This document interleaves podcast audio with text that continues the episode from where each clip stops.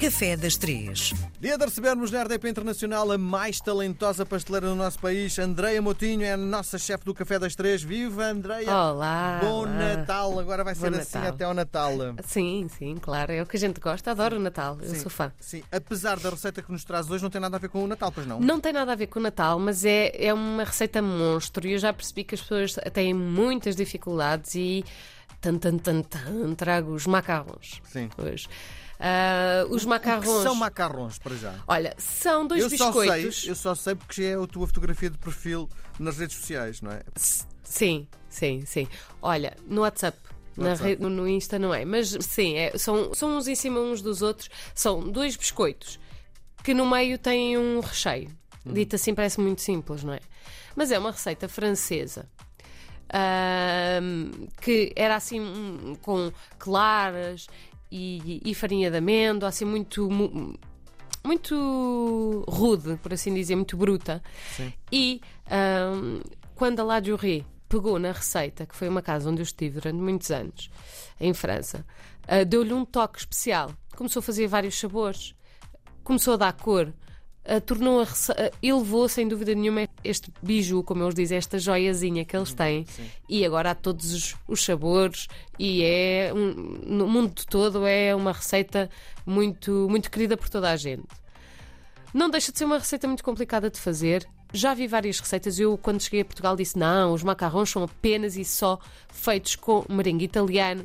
Mas há algumas receitas com merengue francês também ficam muito boas, por isso, força. Se tem mercado de trabalho, se as pessoas compram e gostam, está ótimo. Sim. O que é que é difícil na receita dos macarrons? É o que nós temos vindo a falar já há muitos episódios, que é o controle de qualidade, o controle da temperatura, ah, o controle da umidade. Ou seja, eu aqui tenho muita coisa que pode correr mal. Em praticamente todas as etapas da receita, eu tenho uma coisa que pode correr mal. Imagina, se eu fizer com merengue italiano, tenho que fazer um ponto de açúcar. E o ponto de açúcar tem que estar àquela temperatura, 118, posso ir até aos 121, assim na loucura total, ok? Ahm, e é aqui saber quando começa a pôr as claras a bater para ter aquele ponto da clara. Ou seja, é muita coisa que pode correr mal. O que é que eu aconselho? Uh, verem vários vídeos no YouTube, uh, verem várias coisas, uh, testarem bastante o que é que dá na vossa casa, controlando sempre. Uh, eu vou partilhar a minha receita nas redes sociais, não tenho problema nenhum com isso. Aliás, quero mais que as pessoas façam e façam bem. Uh, e a minha receita é de merengue italiano e controlar bem o ponto de açúcar, terem um ponto de açúcar, o merengue tem que estar firme, não pode estar muito mole. A farinha de amêndoa tem que ser uma farinha de amêndoa. Se tiver aberta já há muito tempo, vocês têm que colocá-la a secar no forno. Quando eu digo a secar, não é a cozer, por isso tem que ser uma temperatura entre 140 e 130. É só se tirar a umidade da farinha de amêndoa, por isso já estou a dar aqui muita coisa, pode correr mal. O açúcar em pó, se também tiver granulado, vocês também têm que o triturar novamente. Ahm, e depois, lá está, bater, fazer a receita, tá, tá, vamos, ah, fazer as bolinhas, todas direitinhas, todas e depois bater o tabuleiro com força. O ar, o macarrão, a coque, como, se- como nós chamamos, tem que estar bem lisinha. Temos que bater bem. Ela, antes de ir para o forno, já tem que estar meia seca, como é muito clara, já tem que criar aquela película, sabes? Aquela crosta, antes de ir para o forno. E depois é controlar o forno. E é muito difícil, mas 12 minutos é o que eu digo, 12 minutos a 160 e vão vendo. Sim. Diz-me, essa receita que deste dá para quantos? Epá, depende do tamanho do macarrão que fizeres, Ok. mas 12 para aí. Nossa. Bom, ehm, continuamos a receber eh, e-mails de ouvintes com dúvidas. Esta veio de uma portuguesa a viver na Bulgária, Érica com capa. Érica Santos pergunta: Tenho alergias alimentares. Ui. Que su- substituições recomendaria para fazer receitas de sobremesas sem glúten e sem lactose? Coitada. Impossível, não é? Não, impossível não é. Graças a Deus. Ou seja, quando eu tirei o curso há uns 15, 16 anos atrás, era uma coisa que nem se falava. Hoje em dia já há muita coisa, não é? Eu, ah, sem lactose, optar sem- por leite sem lactose. Imagina, num arroz doce, eu ah, posso usar um leite de arroz em vez de usar o leite da vaca, por exemplo. Estás a, estás a ver ah, o- que se pode fazer.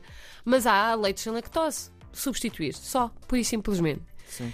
Quanto ao sem glúten é Mas mais olha, difícil. aqueles eh, eh, leites que, que estão à venda Aquilo não é leite, aquilo leite de arroz, leite de amêndoa, isso não, é Não, leite, pois são não. bebidas, não é? É, é assim. Não, dá para usar não, isso não. numa receita, pois não. É que Esse- muda drasticamente o paladar da coisa. É não isso, é isso. Usar leite sem lactose podem.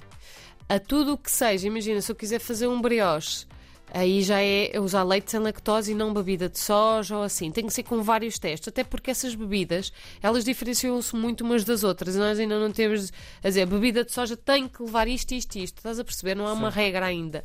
Por isso pode mudar, eh, ainda por cima na Bulgária, não é? Ou seja, não é propriamente aqui ao lado. Ahm, quanto ao sem glúten, sem dúvida, ir àqueles, eh, como o celeiro, passa publicidade, que tem aquelas farinhas, já aquelas misturas de farinhas que já são testadas, e substituir. Depois é ir vendo a consistência. Para, para- quem tem formação, já é difícil. Para quem não tem, é mais ainda. Mas eu já tive formandos meus que, vieram, que, eh, que queriam saber mais e queriam optar por uma via da pastelaria sem glúten e sem lactose e eles vieram absorver e perceber como é que é massa feita com glúten. Estás a ver como é que é o brioche, ok? É assim, esta é a textura que eu tenho que ter.